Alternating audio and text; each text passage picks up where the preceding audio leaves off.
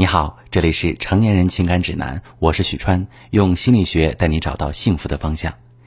关于婚姻，我们都希望它能幸福，可是你的婚姻幸福吗？我们今天啊，先来听一个女士的故事。她说：“许川老师，我闺蜜最近离婚了，这件事儿对我打击挺大的。当年闺蜜的父母不同意，她非常坚决的嫁给那个男人，是因为爱。闺蜜说，那个男人对她是无比的照顾和包容，他们彼此相爱。”错过了，他可能一辈子都不会再找到一个这么爱自己的人，可最后还是败给了鸡毛蒜皮和柴米油盐。他说：“为什么我们彼此相爱却不快乐，甚至连日子都过不下去？为什么曾经那么爱我的一个人就不能为了我改变一点点？”他说：“老师，我自己的婚姻不咸不淡，就是搭伙过日子的感觉。我一直是觉得爱的不够，所以变不好。我曾经非常羡慕闺蜜。”觉得爱才能战胜一切，现在我却迷茫了。维持一段幸福婚姻到底是靠什么？好，这位女士看得出来哈，你对自己的婚姻是不满的。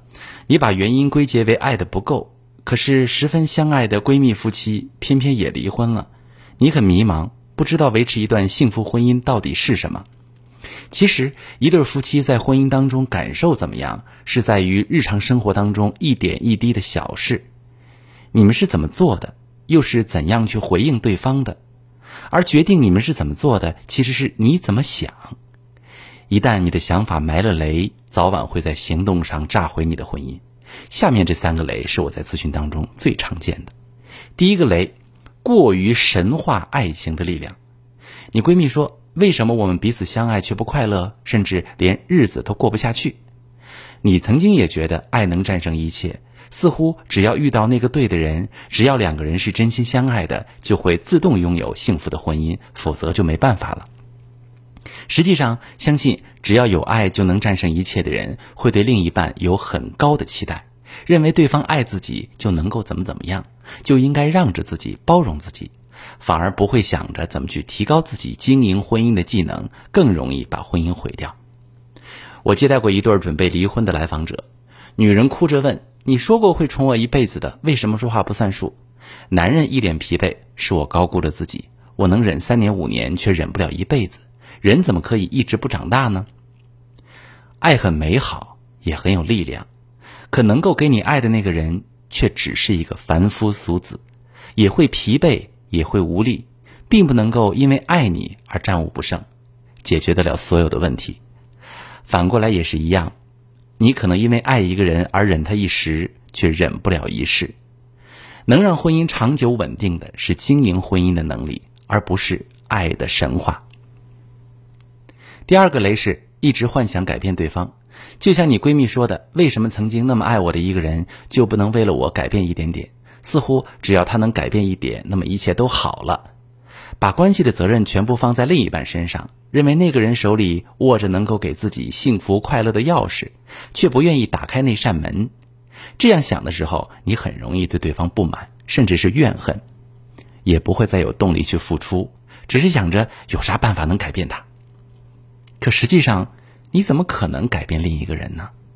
你想想，改掉一个自己的坏习惯都那么难，比如你想减肥，只需要增加点运动量，改变一下饮食习惯，你能坚持几天？能真的做到吗？何况是去改变另一个人。当你天天想着怎么去改变对方的时候，你根本不可能有动力真正去做一些改善关系的事儿，反而是在失望和抱怨中一点点和对方疏远，让关系越来越差。第三个雷，遇到问题谈谈就好了，可是他不愿意和我谈。很多女性来访者都会抱怨另一半回避问题，不愿意沟通，更别提做出承诺了。当他们觉得关系不对劲的时候，会一次又一次试图找老公谈，结果却越谈越糟，到最后对方避而不谈。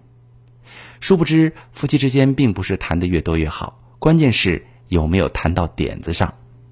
无效的沟通反而会破坏关系。很多人在婚姻当中所谓的沟通，谈一谈，就是说出自己的不满，向对方提要求，让对方来满足自己。结果两个人各执一词，最后变了争论。互相抱怨指责，把对方越推越远。夫妻之间想解决问题，比谈什么更重要的是怎么谈。